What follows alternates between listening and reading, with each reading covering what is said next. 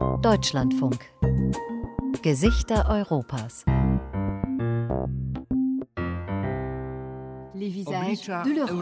Kiturile Europy. Europejskie ansikter. Lica Europy. Lica Europy. A ile më të është të kërëndjarja, të je për dhe Petrë Gonsov, zëtiro për dhe ndrojë!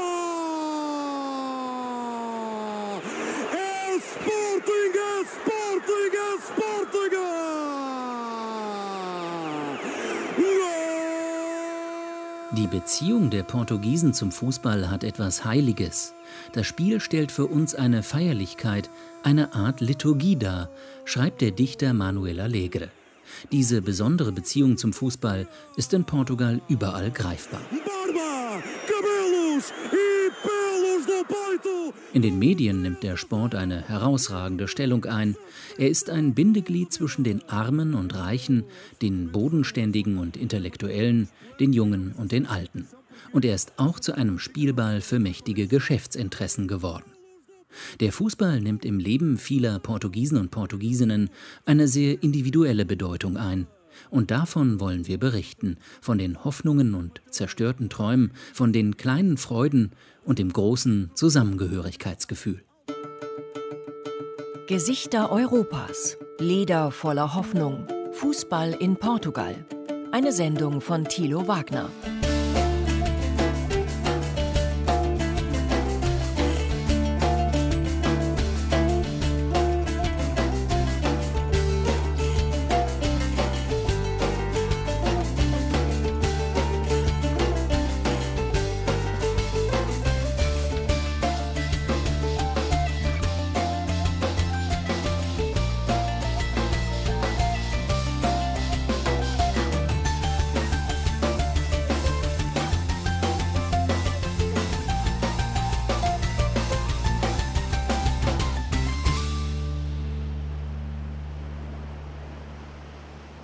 Eine Landebahn, ein Hafen, vom Wetter zerschlissene weiße Häuser dicht an dicht bis den Hügel hinauf.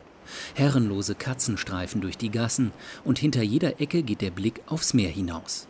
Villa do Corvo ist mit seinen rund 400 Einwohnern die zweitkleinste Stadt Europas.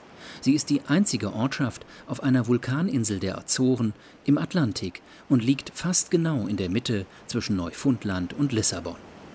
Jahrhundertelang lebten die Menschen hier abgeschnitten von der Welt in feudaler Knechtschaft und bauten Weizen an. Dort, wo früher das Getreide wuchs, etwas außerhalb des alten Ortskerns, steht seit ein paar Jahren eine moderne Sporthalle. Ein halbes Dutzend Kinder, vier Jungs und zwei Mädchen, rennen über einen blauen Hartgummibelag, schießen kleine Fußbälle auf zwei Handballtore. Futsal heißt der Hallenfußball, der in Portugal, Spanien und Lateinamerika große Popularität genießt und auf einem Handballspielfeld mit einer Fünfermannschaft gespielt wird. Vier Feldspieler und ein Torwart. An der Seitenlinie steht André Avila und ruft immer wieder Anweisungen aufs Feld. Der große, hagere 21-Jährige ist Jugendtrainer. Er gehört zur ersten Mannschaft der Insel. Im Mai 2021 hat sie den Aufstieg in die dritte portugiesische Nationalliga geschafft. Das Finale fand hier auf der Insel an einem Sonntag statt. Und es war wie ein Traum. Einfach fantastisch. Die Tribüne vollgepackt, die lautstarke Unterstützung. Unsere Fans sind unglaublich. Wenn ich jetzt daran denke, kriege ich wieder Gänsehaut. Dass wir diesen historischen Erfolg feiern konnten, macht mich sehr, sehr stolz. Als André Avila noch ein Kind war, hatte Corvo noch keinen Verein. Er spielte mit seinen Freunden auf einem Betonplatz im Freien, sofern Wind und Wetter es zuließen. Erst 2012 wurde der Schulsportverein Corvo gegründet und ein paar Jahre später die Sporthalle gebaut. André Avila musste als Jugendlicher auf eine größere Azoreninsel umziehen, um die Schule abzuschließen. Viele junge Menschen aus Corvo kommen dann häufig nicht mehr zurück auf ihre Heimatinsel, Avila jedoch fand einen Job in der Stadtverwaltung und in seiner Freizeit spielt er mit seinen Kumpels Futsal. Wir haben uns weiterentwickelt. Wir haben bessere Bedingungen. Und wir haben mit der ersten Mannschaft auch den Jüngeren gezeigt, dass man mit viel Arbeit weit kommen kann. Gleichzeitig sind hier auf der Insel auch mehr Jobs geschaffen worden. An der Schule können die Schüler jetzt sogar Abitur machen. Ich glaube, die Leute wollen jetzt nicht mehr weg von der Insel. Das brauchen sie nicht mehr. Und andere kommen sogar hierher. Die Bewegungen haben sich umgedreht. Einer der neuen Inselbewohner steht mit Avila an der Seitenlinie. Pedro Santos, Pipoca, übersetzt Popcorn genannt, ist nach dem Aufstieg zur Futsalmannschaft CDE Corvo dazugestoßen. Offiziell hat er bei der einzigen Baufirma der Insel angeheuert, aber es ist allen klar, der 36-Jährige wird hier nicht nur als Maurer gebraucht, sondern soll dank seiner langen Erfahrung in halbprofessionellen Futsalmannschaften im Lissabonner Raum das Inselteam entscheidend verstärken. Das Leben ist hier ganz anders als auf dem Festland. Hier ist alles viel ruhiger. Das gefällt mir. Das macht den Kopf frei. Er hält kurz inne und grinst über das ganze Gesicht. Dass es keine Frauen auf der Insel gebe, sei ein Problem. Santos ist zusammen mit dem neuen Trainer im Spätsommer auf die Insel gekommen. Der Sportverein brauchte einen neuen Coach, der die notwendige Trainerlizenz vorweisen konnte. Auf Corvo gab es keinen. Dafür kam Vitor de Souza auf die Insel, ein 61-jähriger Futsal-Trainer, der vor 20 Jahren sogar mal ein Team aus dem Süden Lissabons bis in die erste Liga geführt hatte. Futsal ist sehr emotional, sagt Souza. Es sei viel schneller und abwechslungsreicher als Fußball. Sousa nennt einen wichtigen Grund, warum der Sport in vielen kleinen Gemeinden in ganz Portugal so beliebt ist. Die Eltern und Kinder mögen eigentlich lieber Fußball. Das ist die Königsdisziplin. So ist das nun mal. Aber in so kleinen Orten wie hier und auf anderen Azoreninseln mit wenigen Bewohnern ist das nicht so. Wenn die Kleinen hier eine Fußballmannschaft formieren wollten, dann brauchten sie viel mehr Spieler. Aber wie viele laufen hier denn gerade rum? Sechs. Vielleicht gibt es noch drei, vier andere in ihrem Alter auf der Insel. Mehr nicht. Die kommen nach der Schule her und trainieren. Und es reicht, um eine Futsalmannschaft zu formieren.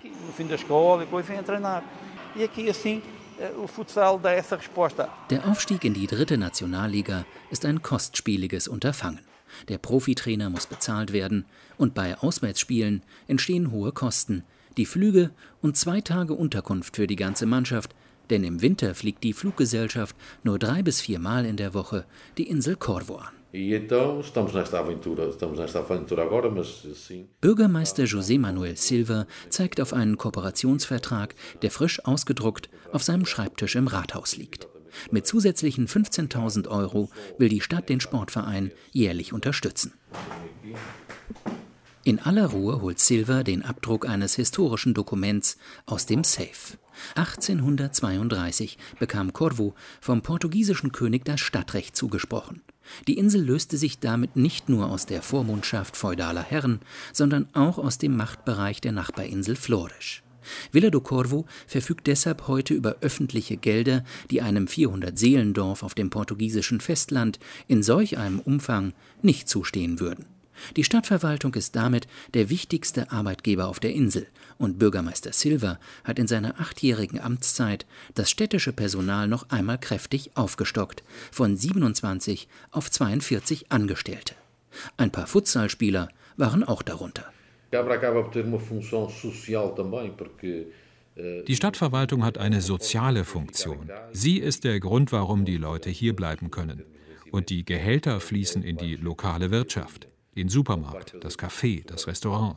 50 Prozent unseres Haushaltes geben wir für Gehälter aus. Aber ich glaube, wir haben diese Aufgabe, denn es gibt hier nicht viele Jobs und kaum Möglichkeiten, sich den Lebensunterhalt zu verdienen.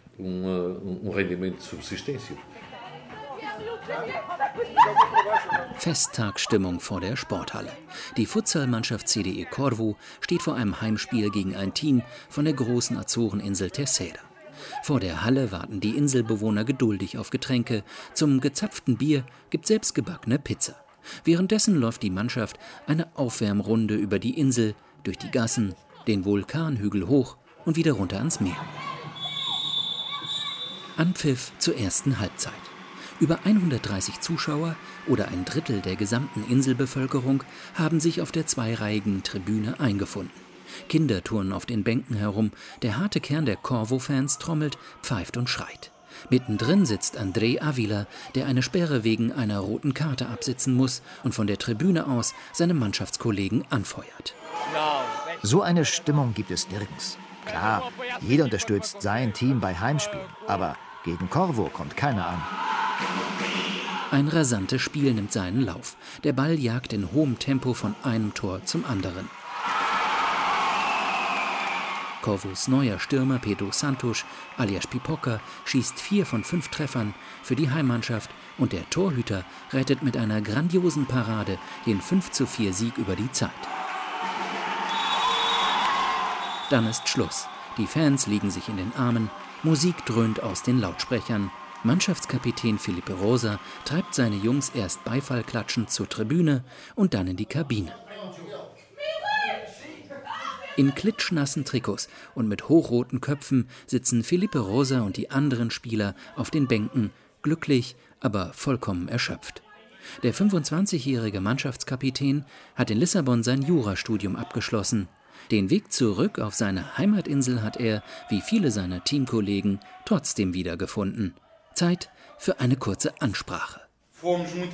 Viele Leute haben gesagt, ihr seid einfach zu klein, ihr habt nicht genügend Qualität. Und wir haben trotzdem den Aufstieg in die dritte Liga geschafft. Dann haben sie gesagt, ihr werdet nur verlieren. Und jetzt haben wir schon zweimal gewonnen. Wir werden unsere Geschichte weiterschreiben. It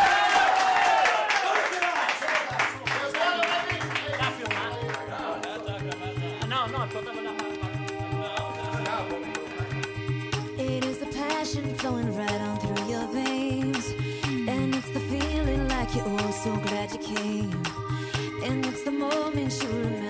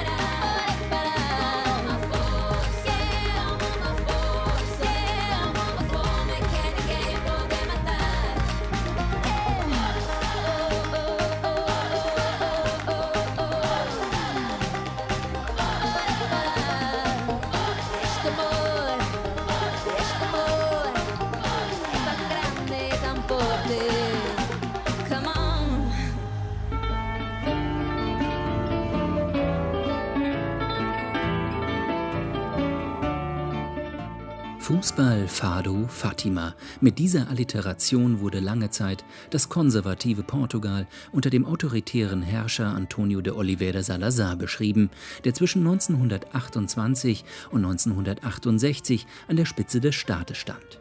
Auch wenn der Diktator tatsächlich wenig mit Fußball zu tun hatte, profitierte das autoritäre Regime von der Liebe der Portugiesen zum Leder. In den 1960er Jahren stieg der mosambikanische Benfica-Stürmer Eusebio zum Weltstar auf. Und das näherte mitten in der Zeit der Kriege gegen die Unabhängigkeitsbewegungen in Afrika den Mythos, dass Portugal keine rassistische Gesellschaft sei. Der Fußball kam Ende des 19. Jahrhunderts aus England nach Portugal. Die großen Clubs Sporting, Benfica und Porto, die noch zur Zeit der Monarchie gegründet wurden, bestimmen seit der Einführung einer nationalen Liga Ende der 1930er Jahre das sportliche Geschehen. Von 83 Meisterschaften gingen nur zwei nicht an die drei Großen. Das hat auch die Vereinslandschaft in Portugal entscheidend geprägt. Sporting, Benfica und Porto haben überall in Portugal und sogar in den portugiesischsprachigen Ländern Afrikas sehr viele Anhänger. Für die kleineren Vereine ist es jedoch dadurch sehr viel schwerer, sportlich erfolgreich zu sein und Mitglieder und Fans zu gewinnen.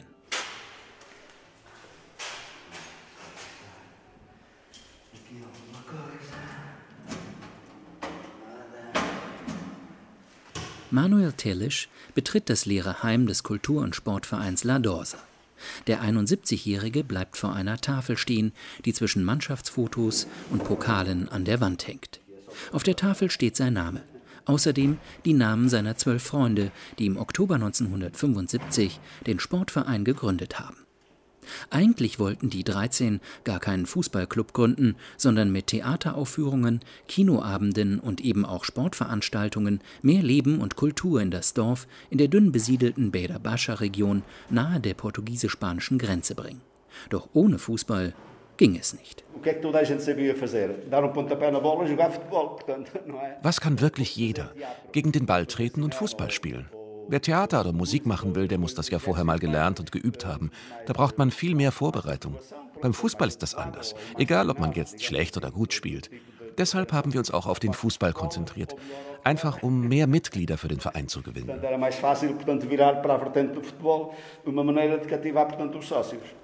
Ganz Portugal befand sich zu jener Zeit im Umbruch. Die Nelkenrevolution brachte Demokratie und Freiheit und die alten Vereinsstrukturen des autoritären Regimes zerbrachen auch im Dorf La Dorsa. Manuel Tellisch und seine Freunde füllten die Lücke, brachten Kultur in die Provinz und bauten einen Fußballverein auf, der sich auf lokaler Ebene zu behaupten wusste. Heute steht das Vereinsheim fast immer leer. Manchmal kommt Tellisch, der vor ein paar Jahren zum Vereinspräsidenten gewählt wurde, allein in die Bar trinkt eine Flasche Bier und schreibt den Betrag in einem kleinen Vereinsbuch selbst an. Leider ist das jetzt die Gegenwart. Ich habe das Amt angetreten, weil ich in den Verein wieder Schwung bringen wollte. Und daraus ist nichts geworden. Aber das liegt nicht an mir oder meiner Untätigkeit, sondern vor allem an der Covid-19-Pandemie. Wie in vielen Dörfern im Landesinneren Portugals weiß auch in La Dorsa kaum jemand, wie mit Landflucht und einer alternden Bevölkerungsstruktur umzugehen ist. In den vergangenen 20 Jahren hat das Dorf ein Fünftel seiner Einwohner verloren. Und das spürt vor allem der Fußballverein. Etwas außerhalb des Ortskerns liegt das Sportgelände, eingerahmt von Feldern und Weiden, mit Blick auf das karge, felsige Garduniergebirge am Horizont. Die regelmäßige Kontrolle des Vereinsgeländes gehört zu den Pflichten, die sich Manuel Tellisch als Vereinspräsident auferlegt hat. Tellisch öffnet ein Vorhängeschloss und drückt das rostige Tor auf. Fußball sei noch nie seine Sportart gewesen, erzählt er, aber als der Verein Anfang der 1980er Jahre den Fußballplatz auf den Feldern bauen ließ, verlegte der gelernte Elektriker die Stromkabel selbst. Und bei den Fußballspielen saß er als Hobbykommentator für ein Lokalradio auf der Tribüne. So konnten wir unser Dorf auch über die Region hinaus bekannt machen. Und das Radio hat uns unterstützt. Wir hatten hier keine Telefonverbindung und das Radio hat uns dann die Leitung gelegt und ein Telefon installiert. Das hatte aber ein Schloss, damit die Spieler nach dem Spiel nicht immer nach dem Telefon griffen, um ihre Liebsten anzurufen. Jeden zweiten Sonntag war Heimspiel und die Jäger aus La Dorsa, erzählt Tellisch, kamen nach der Jagd beim Sportplatz vorbei, grillten und tranken Bier. Der Verein spielte in der untersten Liga und gewann ab und zu ein Turnier gegen die Nachbardörfer. Lardosa ist 1985 aufgestiegen und hat dann in einer oberen Liga gespielt. Aber unser größter Erfolg war, dass wir zwei Jahre hintereinander den Fairplay-Pokal bekommen haben. Das war für mich noch wichtiger, als wenn wir die Meisterschaft gewonnen hätten. Mit dem Fußball ist es nun vorbei. Seit über zehn Jahren hat La Dorsa keine Fußballmannschaft mehr. Das Schild mit dem Vereinsnamen haben Kupferdiebe von der Wand gebrochen, kniehohes Unkraut wächst auf dem Fußballplatz, der Kot von Schafen liegt auf den Stufen der kleinen überdachten Tribüne. Bei uns im Dorf leben Kinder und Jugendliche, vielleicht 30, 40 oder 50, aber natürlich in ganz unterschiedlichen Altersklassen. Und viele von ihnen haben einfach keine Lust auf Fußball. Das liegt auch daran, weil die Leute nicht mehr viel mit dem Verein zu tun haben wollen. Wir haben kaum Geld, um Initiativen zu starten, und dadurch kommen die Leute auch nicht. Und so sieht das dann aus. Den Verein trifft dabei auch eine Mitschuld, gibt Manuel Tellisch zu. Ein Streit unter den Mitgliedern, erzählt er, habe vor Jahren dazu geführt, dass über 150 Jäger, die ehemals Teil des Clubs gewesen waren, ihren eigenen Verband gegründet hätten.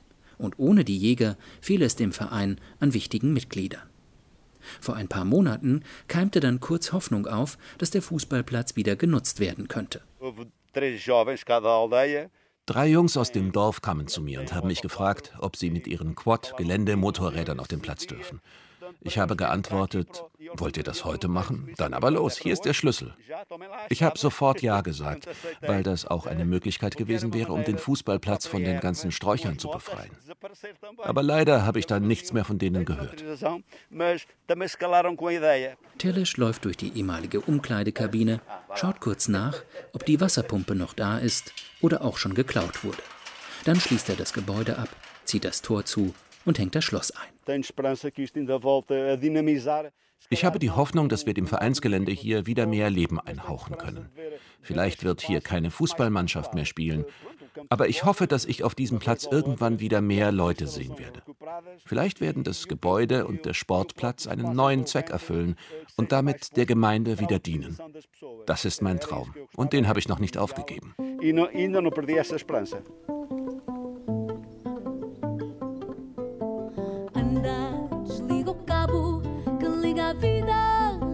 Jogo, joga comigo um jogo novo com duas vidas, um contra o outro. Que já não basta esta luta contra o tempo, este tempo que perdemos a tentar vencer alguém. E ao fim e ao cabo, o que é dado como um ganho vai se haver desperdiçados sem nada dar a ninguém. Andar, faz uma pausa, encosta o carro, sai da corrida, larga essa guerra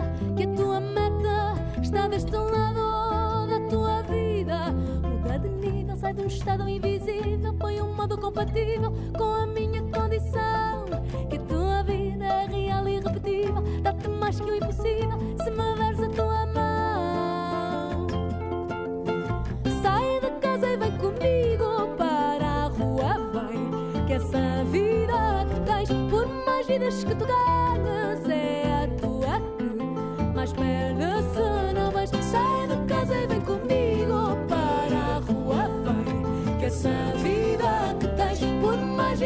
vidas que tu ganhas, é a tua que mais merece.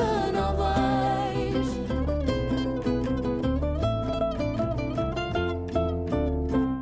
Bereits in der Kindheit entwickeln die Portugiesen eine besondere Beziehung zum Fußball. Schreibt der portugiesische Dichter Manuel Alegre aus Anlass der Fußball-Europameisterschaft 2000 in der Frankfurter Allgemeinen Zeitung. Der Schnuller wird liegen gelassen, das Kind beginnt zu sprechen und fragt nach dem Fußball. Die Buben schlafen mit ihrem ersten Fußball fest umschlungen. Es ist gewissermaßen ihr erstes sinnliches Erlebnis. Dann lernen sie das runde Leder zu streicheln und mit den Füßen zu führen. Sie nehmen an Turnieren in der Schule teil, um zu sehen, wer von ihnen den Fußball am häufigsten berührt, ohne ihn auf den Boden aufkommen zu lassen. Am Anfang genießen sie es, den Ball für sich alleine zu haben, und jedes Spiel ist eine Offenbarung. Die Portugiesen sind Individualisten, wenn auch mit einem großen Gemeinschaftssinn. Sie leben in der Gemeinschaft und doch jeder für sich allein. Anders dagegen ist es in Unfall- und Katastrophensituationen. Dann heißt es einer für alle und alle für einen. Auch im Fußball ist dies der Fall, obgleich zu einem viel späteren Zeitpunkt. In der Schule ist das Wichtigste, den Ball zu erkämpfen, ihn zu behalten und zu dribbeln. Die jungen Portugiesen wollen lieber schön spielen, das Spiel parfümieren, wie die Fachpresse schreibt, als Tore schießen. Sie klammern sich an den Ball und lassen ihn nur los, wenn sie nicht mehr anders können. Dann sind sie der Verzweiflung nahe, rennen los, als hätten sie einen Teil ihrer selbst verloren und versuchen, das runde Leder wieder zu erjagen. Jeder Spieler ist in gewisser Weise ein Dichter und das Spielfeld ist das weiße Blatt, auf dem er seine Seligkeit sucht. Den Augenblick, in dem er die unmögliche Täuschung vollbringt oder ihm das unvergleichliche Tor gelingt.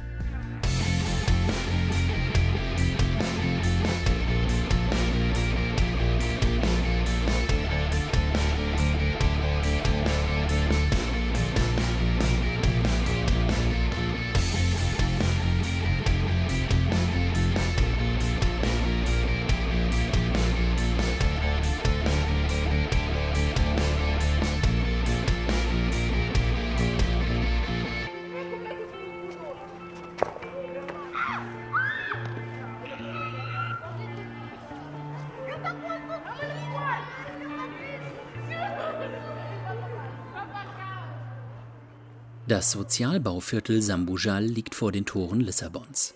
Lange Reihen von immer gleichen fünfstöckigen Wohnhäusern ziehen sich den Hügel hinunter. Dazwischen eine verkehrsberuhigte Straße, auf der jede Menge Kinder herumwuseln, Fußball spielen, auf dem Bürgersteig sitzen. Vor einem Jugendsportzentrum steht ein junger Mann mit blonden Strähnen in den dichten schwarzen Haaren. Infelizmente, meus pais morreram. Lorival Gaeta ist in dem Viertel aufgewachsen, lebte nach dem frühen Tod seiner Eltern ein paar Jahre bei Verwandten in Angola, kam als Elfjähriger in das Sambujal-Viertel zurück und zog zu seiner Großmutter. Ich hatte immer einen Fußball dabei. Der Ball ist mein bester Freund. Wenn ich eine schlechte Phase habe, greife ich nach dem Ball. Wenn ich angepisst bin, dann gehe ich mit dem Ball auf den Platz, auf die Straße oder einfach in mein Zimmer und übe Ballkontrolle. Gott hat mir etwas mitgegeben, was mich beruhigt. Seit ich klein bin, ist das so. Ich liebe Fußball.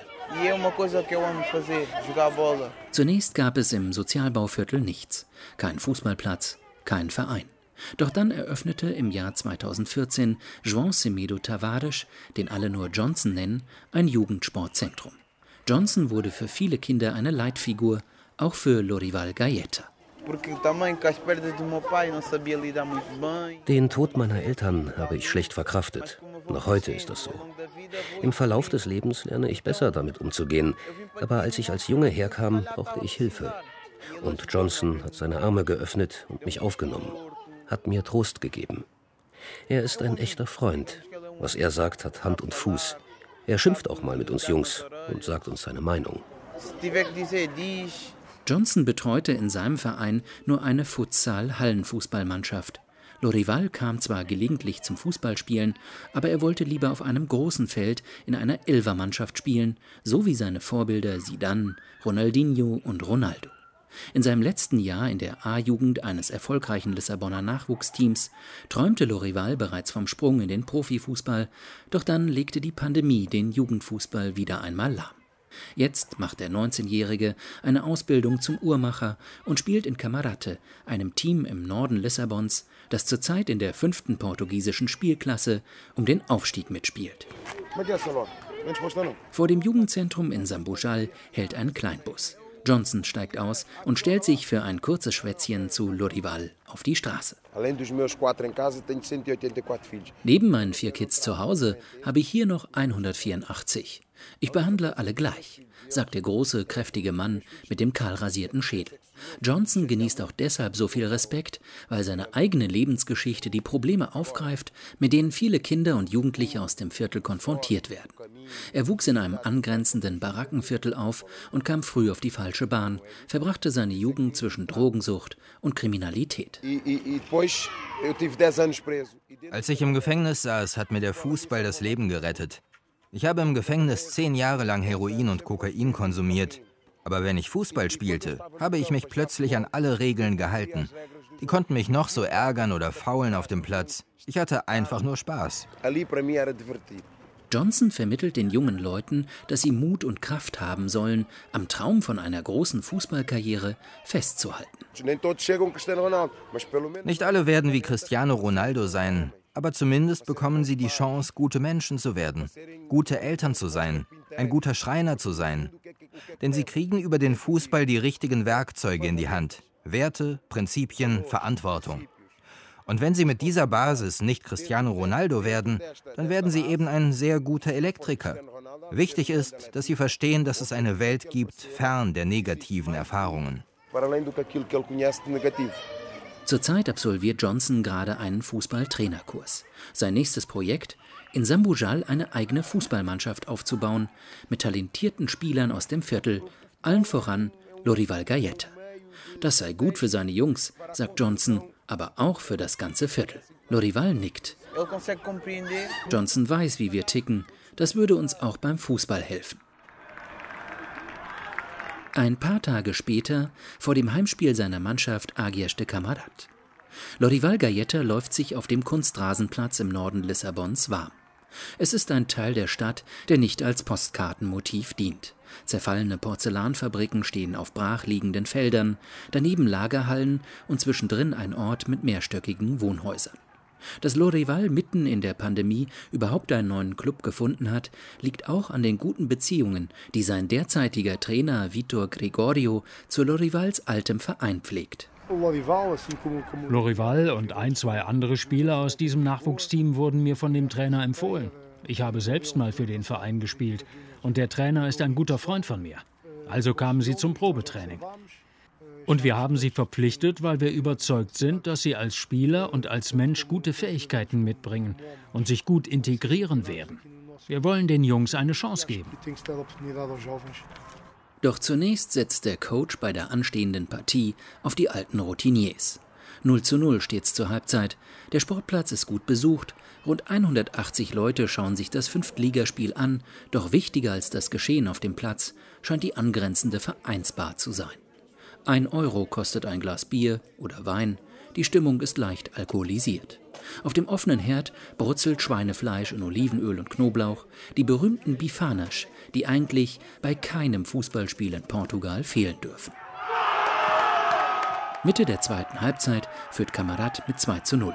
Trainer Gregorio will wechseln, ruft Lorival zu sich, der sich schnell die Trainingsjacke abstreift und zur Mittellinie sprintet. Nach einer zweiwöchigen Verletzungspause scheint er auf seinen Einsatz zu brennen. Vieles passt jedoch nicht zusammen an diesem Sonntagnachmittag. Der Trainer lamentiert, als Lorival im Abseits steht. Es geht ruppig zur Sache mit hartem Einsatz und vielen Fouls. Auf dem sehr kleinen Platz hat Lorival kaum Raum, um seine technischen Stärken auszuspielen, und als er doch mal drei Gegenspieler austribbelt, landet der darauffolgende Pass im Seitenaus. In der letzten Spielminute schießt der Gegner den Ausgleich. Trainer Gregorio schimpft. Und dann ist Schluss. Lorival setzt sich vor die Trainerbank auf den Rasen und zieht den Stutzen über den scheinbar wieder verletzten Knöchel. Das schmerzt, sagt er, und dann schweigt er und humpelt über den Platz in Richtung Kabine. Die letzten Zuschauer sind in der Bar verschwunden, hinter einer verrosteten Werbetafel dröhnt die Umgehungsautobahn. Lorivals Traum von einem Leben als Profifußballer scheint an diesem Spieltag in der Lissabonner Peripherie eine Umleitung zu nehmen.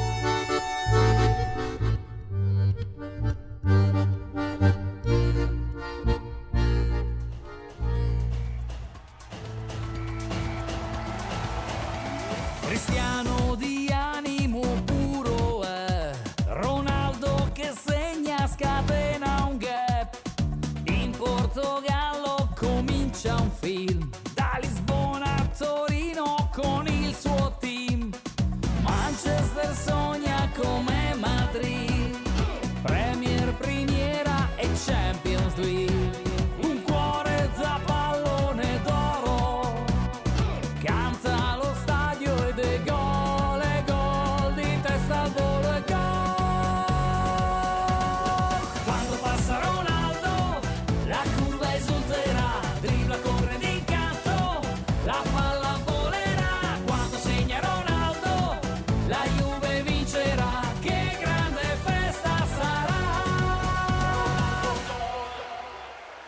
Wie schafft es der Sohn eines Gärtners und einer Köchin, unter die 20 reichsten Portugiesen und Portugiesinnen zu kommen? Der Fußball macht's. In seiner fast 20-jährigen Profikarriere hat Cristiano Ronaldo ein Vermögen von über 400 Millionen Euro angehäuft. Die Geldmaschine Fußball ist in Portugal besonders gut geölt.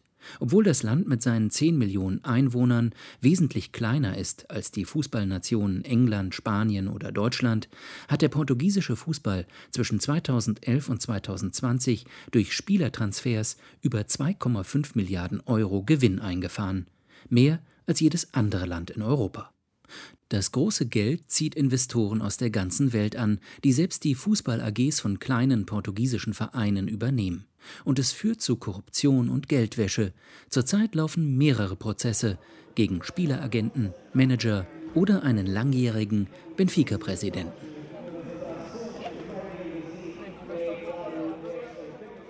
Eine Stunde vor Spielbeginn ist das Stadion in Estoril, rund 20 Kilometer westlich von Lissabon, noch leer. Hinter einem der beiden Fußballtore steht ein schmuckloser zweistöckiger Flachbau. Hier sitzt der Vorstandsvorsitzende der portugiesischen Erstligamannschaft, Ignacio Borra, in seinem Büro und schaut auf einen Fernsehbildschirm. Vor neun Monaten hat der Spanier die Leitung der Profiabteilung übernommen. Borra kommt eigentlich aus dem Fußballmarketing. Er hat erst bei einem großen Sportartikelhersteller, dann bei einem globalen Merchandising-Unternehmen gearbeitet. Dass er in Estoril die Geschäfte führt, hat er einem US-amerikanischen Großinvestor zu verdanken. David Blitzer, Topmanager beim Investmentriesen Blackstone, ist seit ein paar Jahren auf Shoppingtour.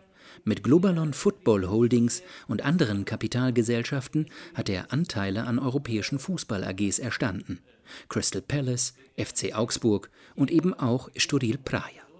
Der Sport ist für Blitzers Vertrauensmann Ignacio Borra vor allem ein Geschäftsmodell. Eh, Wie können wir unser Investment rentabel machen? Nun, mit all den Werkzeugen, die wir alle schon kennen. Sponsoring, TV-Rechte und natürlich Spielerverkäufe. Das ist keine Zauberei hier. So macht man das seit Jahren im Profifußball.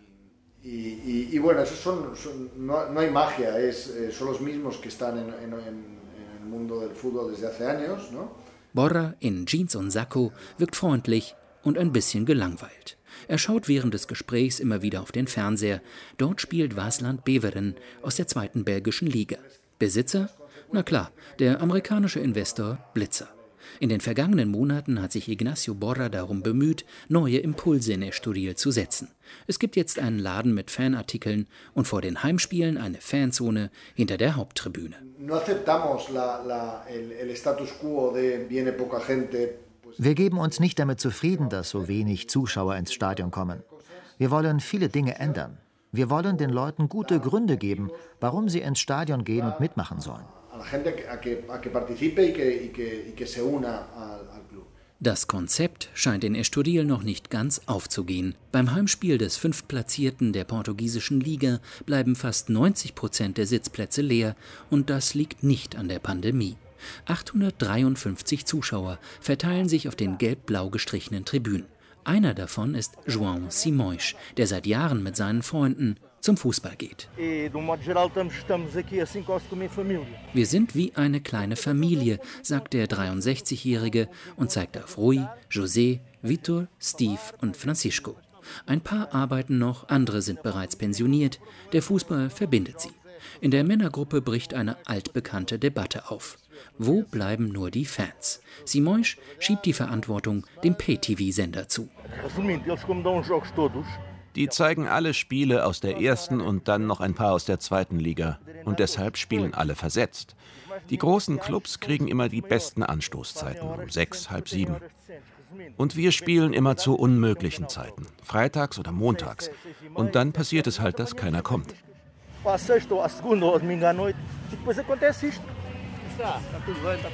Die Stimmung in der Männerfangruppe ist trotzdem gut. Freundlich begrüßen sie andere Fans auf der Haupttribüne. Der Vereinsfotograf schießt vor Spielbeginn vom Rasen aus ein Gruppenfoto von Simões und seinen Freunden. Man kennt sich. Ein letzter Anfeuerungsruf des Stadionsprechers, dann rollt der Ball. Jean Simões wirft einen Blick auf die Startaufstellung. Storil spielt mit vielen jungen Spielern aus der eigenen Jugend und das gefällt ihm. Unsere Mannschaft wird nicht ganz oben, aber auch nicht ganz unten landen. Viele Spieler sind sehr jung in den Verein gekommen und jetzt spielen sie in der ersten Mannschaft. Dadurch steigt natürlich ihr Marktwert und dann kann man sie verkaufen. Das war nicht immer so. Noch vor ein paar Jahren hatte ein brasilianisches Unternehmen aus dem Club ein Schaufenster für brasilianische Talente in Europa gemacht. Die südamerikanischen Fußballer, noch nicht entdeckt von den großen europäischen Vereinen, wurden nach Estudil gebracht, um sie nach kurzer Zeit weiterzuverkaufen. Das Modell ist in Portugal mittlerweile mehrfach kopiert worden und auch der Verein FC Famalicão, gegen den Estoril an diesem späten Abend spielt, hat dank der Unterstützung eines israelischen Milliardärs in den vergangenen Jahren sehr viel Geld bewegt. Das wissen auch João Simões und seine Freunde. Passt auf, dass euch der Israeli nicht das Gehalt kürzt, ruft Rui Santos von der Tribüne aufs Feld, als einer der Spieler von Famalicão einen Fehlpass spielt. Und in Estoril? Hat er nicht einen Amerikaner das Heft in der Hand? Rui Santos lächelt verschmitzt. Es geht nicht darum, wie wir das alles finden. Unsere Mannschaft würde in der dritten Liga spielen, wenn diese Leute nicht in den Verein investiert hätten. Da habe ich keine Zweifel. Nur dank des Investors spielen wir ganz oben mit. Das mag uns vielleicht nicht immer gefallen, aber anders geht's nicht mit so wenig Fans. Es ist ein notwendiges Übel. Estoril, ergänzt João Simões, sei schon immer ein Spielball der Reichen gewesen und das schon lange bevor der amerikanische Investmentbanker eingegriffen habe. In den 1940er Jahren war die Küste zwischen Lissabon und Estoril Fluchtpunkt für exilierte Königshäuser, Fußballspieler, Spione, Hoteliers und umtriebige Geschäftsleute, die das im Zweiten Weltkrieg neutrale Portugal zu ihrer Spielwiese machten. Davon profitierte auch der Club, der dank großzügigen Spenden eines einflussreichen Industriellen zu einem der besten Fußballvereine Portugals aufstieg. Doch der Erfolg währte nicht lange. Seit João Simões vor fast 50 Jahren Mitglied von Estoril Praia wurde, erlebte er eine sportliche und finanzielle Achterbahnfahrt seines Vereins mit korrupten Sportmanagern, irischen Risikokapitalinvestoren oder mittellosen Fußballliebhabern im Präsidentensessel. Kurz vor der Halbzeit schießt eines der jungen Talente die Führung für Estoril Praia. Das reißt die betagte Männerfangruppe von den Sitzen. Umarmungen, kurzes Abklatschen und immer wieder ein grande Goal, ein großartiges Tor. Als er wieder sitzt, zieht João Simões seine Brieftasche aus der Jacke und holt einen Vereinsausweis heraus. Als meine Enkelin geboren wurde, war ihr allererstes Dokument der Mitgliedsausweis von Estoril Praia. Den hatte sie noch bevor sie einen Personalausweis bekommen hat. Sie wurde freitags geboren. Da habe ich erst gefeiert. Aber am Montag bin ich gleich ins Vereinsheim und habe sie eingeschrieben.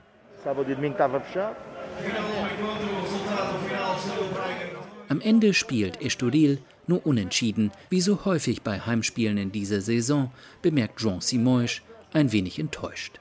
Er verabschiedet sich von seinen Freunden, läuft runter zum Spielfeldrand, hält über die Absperrung hinweg ein kurzes Schwätzchen mit dem Trainer und macht sich dann auf den Weg zurück nach Hause. Kurz vor dem Ausgang hält er nochmal inne und blickt zurück auf das leere, im Flutlicht leicht schimmernde Stadion. Ich schaue mir einfach gerne ein gutes Fußballspiel an. Egal wer spielt. Ich mag den Geruch des Rasens, das Ambiente das Zusammensein mit meinen Freunden.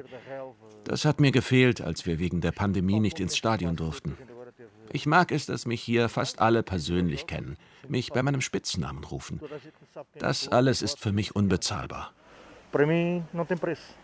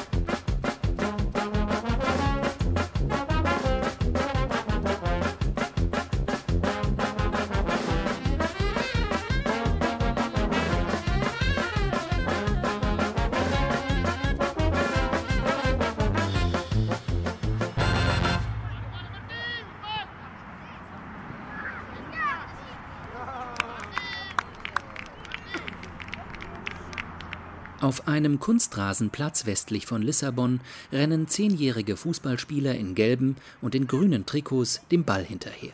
Die E-Jugend des GDS Cascais hat ein Auswärtsspiel auf einer Sportanlage direkt neben einer Schnellstraße. Hinter einem Tor steht Gabriel Pinto und beobachtet durch die Zaunmaschen das Spielgeschehen. Pinto, Anfang 30, in Jeans und Windjacke, will unerkannt bleiben. Er ist Fußballscout und an diesem Samstagvormittag schaut er sich zum ersten Mal einen Spieler an, der scheinbar eine ganze Menge Talent mitbringt.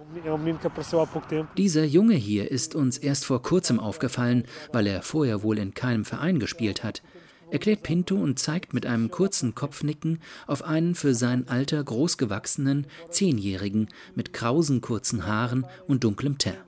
Technisch stark, schnell, mit hartem Schuss und gutem Zweikampfverhalten. In der ersten Halbzeit schießt er bereits vier Tore. Das alles spricht für ein großes Potenzial. Vor allem, wenn wir bedenken, dass der Junge wohl vorher gar nicht regelmäßig trainiert hat und kaum gefördert wurde. Sehr interessant. Wenn er jetzt einen strukturierten Plan bekommt, dann wird er sicher ein Niveau erreichen, das jeder Scout gerne sieht. Gabriel Pinto arbeitet für Sporting Club de Portugal. Der Lissabonner Verein gilt als eine der erfolgreichsten Talentschmieden Europas und hat Fußballstars wie Luis Figo oder Cristiano Ronaldo entdeckt und gefördert. Eine Einladung zu einem Probetraining von Sporting gilt unter vielen fußballverliebten Jugendspielern und Eltern als der erste Schritt zum großen Erfolg. Das weiß auch Gabriel Pinto und deshalb wird er die Familie des jungen Fußballers aus Cascais erst kontaktieren, wenn er den Spieler ein paar Mal beobachtet hat, um keine falschen Hoffnungen zu wecken. Wenn der Junge die nächsten Hürden nimmt und den Sprung in eine Jugendmannschaft von Sporting schafft, dann mag er eines Tages auch auf dem Trainingsgelände in Alcochete, rund 30 Kilometer östlich von Lissabon, auflaufen. Das Areal liegt eingebettet in eine Landschaft von Korkeichenwäldern und grünen Weiden. Als das Zentrum vor 20 Jahren eröffnet wurde, galt es bereits als eine der modernsten Fußballschulen der Welt, mit einem Internat, einem medizinischen Zentrum, fünf Trainingsplätzen, einem kleinen Stadion und einem überdachten Fitnessbereich. Auf einem der Plätze trainiert die U19-Mannschaft von Sporting. Der Scout Gabriel Pinto steht mit seinem Kollegen Federico Gonçalves in der milden Wintersonne auf der Tatanbahn und verfolgt die Spielzüge der jungen Fußballer. Scout sein, das ist ein Traumjob, sagt Pinto. Vor gut einem Jahrzehnt haben er und Federico Gonçalves im Sporting-Nachwuchsförderungsprogramm ganz unten angefangen. Als einer der vielen schlecht bezahlten Scouts, die aus Leidenschaft zum Verein und in Hoffnung auf eine Karriere einen Teil der über 500 Jugendfußballspiele im Lissabonner Raum beobachten. Dieses Netzwerk sei die Basis für den Erfolg, sagt Gonçalves. Wir arbeiten mit zwei verschiedenen Typen von Beobachtern zusammen. Der Großteil sind ambitionierte junge Scouts, die sich mit dem Projekt Sporting identifizieren. Ihre Leidenschaft und der Wunsch nach einer eigenen persönlichen Laufbahn bringt sie dazu, sehr viel Zeit in den Job zu investieren. Die andere, kleinere Gruppe der insgesamt rund 300 Beobachter, die für uns in ganz Portugal arbeiten, sind Menschen, die einen anderen Job haben und in stabilen Verhältnissen leben.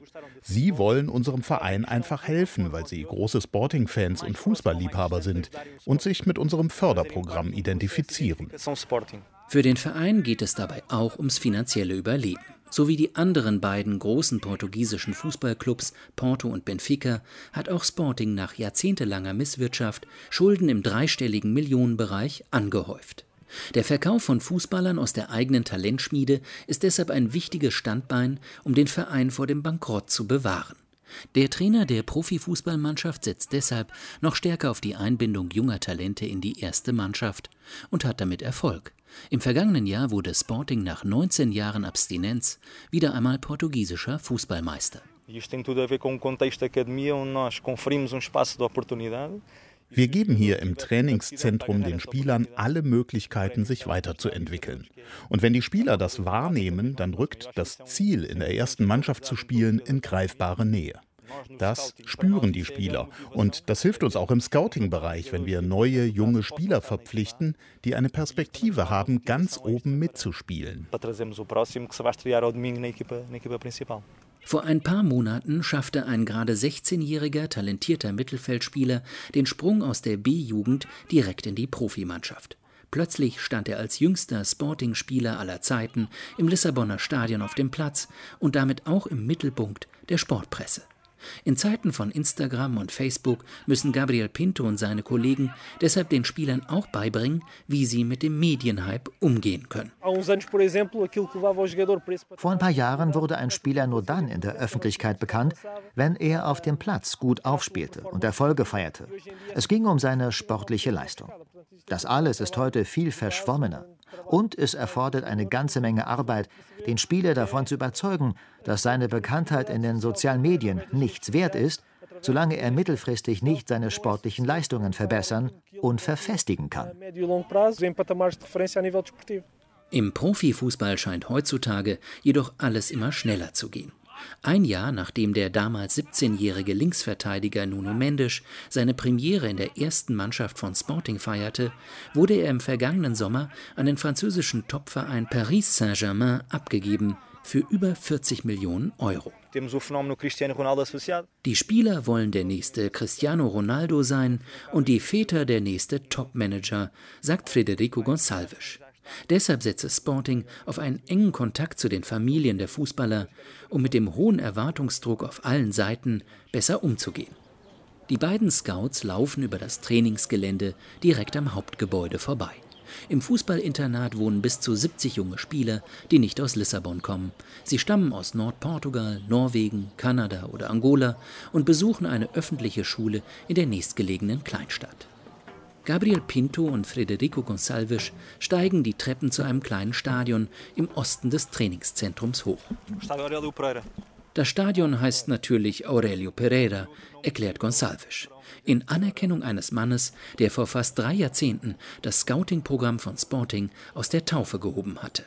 In einer Zeit ohne Internet und Smartphones bat Pereira die Mitglieder von Sporting, ihm einen Brief zu schreiben, wenn sie ein neues Talent irgendwo auf der Welt entdeckten. Und so wie zu Beginn des ersten Harry Potter Films, erzählt Gonçalves, flatterten von überall Briefe mit Informationen über neue Talente in Aurelio Pereiras Briefkasten. So soll Pereira auch den Hinweis bekommen haben, einen elfjährigen Jungen von der Atlantikinsel Madeira zu verpflichten, der später als Cristiano Ronaldo die Fußballgeschichtsbücher mit Rekorden füllen sollte. Aurelio Pereira war wohl der erste Scout, der ganz bewusst die Nähe zu den Familien der Spieler suchte. Und dieses Konzept hat sich ganz klar durchgesetzt. Und das beste Beispiel für den Erfolg? Die Mutter von Cristiano Ronaldo spricht heute immer noch über Senior Aurelio, so als ob er so etwas wie der Vater von Ronaldo sei. Neben dem Stadion liegt ein überdachter Trainingsplatz, der als Freiluft-Fitnessstudio genutzt wird. Ein Dutzend junger Spieler stemmt Hanteln, hängt auf den Fitnessgeräten rum oder schießt ein paar Elfmeter auf ein leeres Tor. Es ist Mittagspause, die Stimmung ist aufgelöst. Die Jungs scheinen vor Selbstbewusstsein zu strotzen. Hier zwischen den alten Korkeichen vor den Toren Lissabons tragen sie den Wunsch in sich, irgendwann in die große Welt des Fußballs aufzusteigen, so wie Ronaldo in Manchester oder ihr ehemaliger Internatskollege Nuno Mendes in Paris.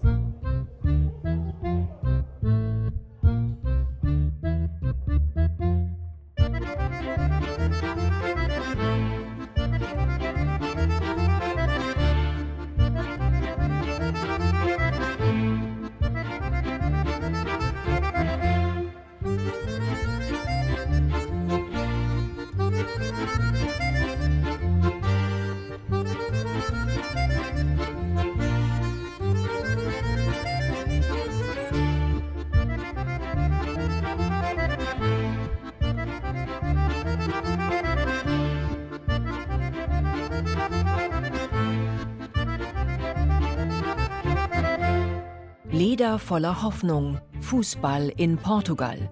Das waren die Gesichter Europas von Thilo Wagner. Den Text von Manuel Alegre hat Carlos Lobo gelesen. Regie Babette Michel. Ton und Technik Marcel Christmann. Redaktion Katrin Michaelsen.